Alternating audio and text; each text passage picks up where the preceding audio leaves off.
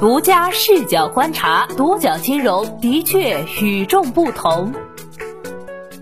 本期关注到的是中信建投基金业绩低于平均，还有二十六只迷你基，一年发十五只新基，能否解忧？进入二零二三年，新基金发行情况冷热不均，有基金在寒冷的冬天依旧火热，如方正富邦基金管理有限公司旗下的方正富邦中证同业存单 AAA 指数，七天持有认购两天即募得六十亿元，提前关闭申请渠道；也有基金到募集期结束仍未达到最低额度，最终发行失败。在新基金发行数量逐年增长背景下，为何新基金发行出现两极分化情况？又有哪些因素影响？基基金发行成败呢？一月十四号，中信建投基金管理有限公司公告称，中信建投均衡成长发行失败。该支基金是二零二三年来公募基金市场首支发行失败的基金。中信建投均衡成长募集期为二零二二年十月十三号至二零二三年一月十二号，首次募集规模上限为八十亿元。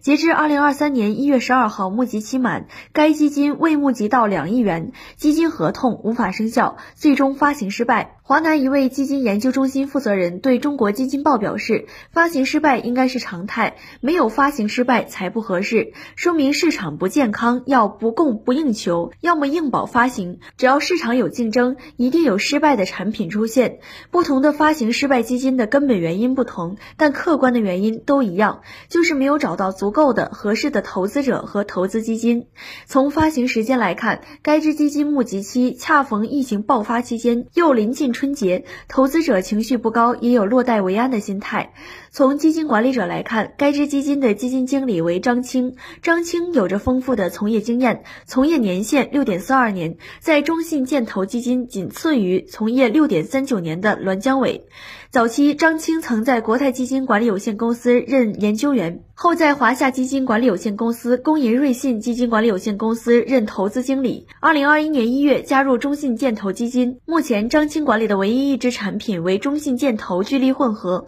不过该支基基金业绩不佳，近一年近六个月的同类排名均处于尾部。截至二零二二年末，中信建投聚力混合 A 系类份额总规模仅两千六百万元，已经低于清盘线。梳理近年来中信建投基金发行新基金情况，二零二二年是该公司发行产品数量和规模最多的一年。据 Win 的数据显示，二零二二年中信建投基金共发行了十五只基金，总发行规模二百一十八点四五亿元，占该公司所有公募。基金总规模的百分之三十八，行业排名第十五名。新发十五只基金中有七只为权益基金，且包含了四只六个月以上定期开放或持有期的产品，均超过公募市场平均发行水平。中信建投基金总经理金强表示，此前该公司采取的是被动等待策略，对产品发行比较佛系，一度错过了二零二零年行情。如今，中信建投基金积极布局行业主题产品。发行效率大幅提升。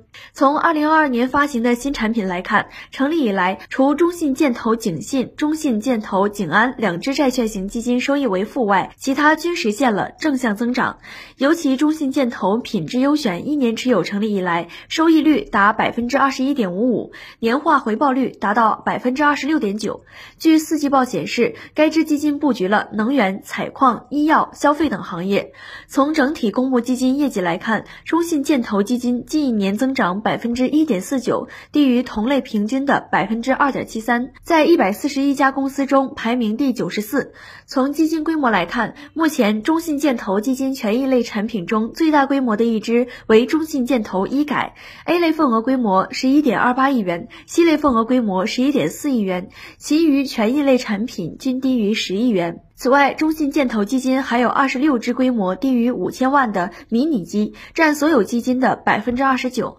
IPG 中国首席经济学家博文喜认为，基金公司发行多支基金，一方面希望以新的基金业绩来平衡总体业绩之外，此外也不排除为提升规模与管理费收入。据 Wind 显示，二零二零年、二零二一年、二零二二年上半年，中信建投基金管理费收入分别实现一亿元、一点七亿元、一亿元。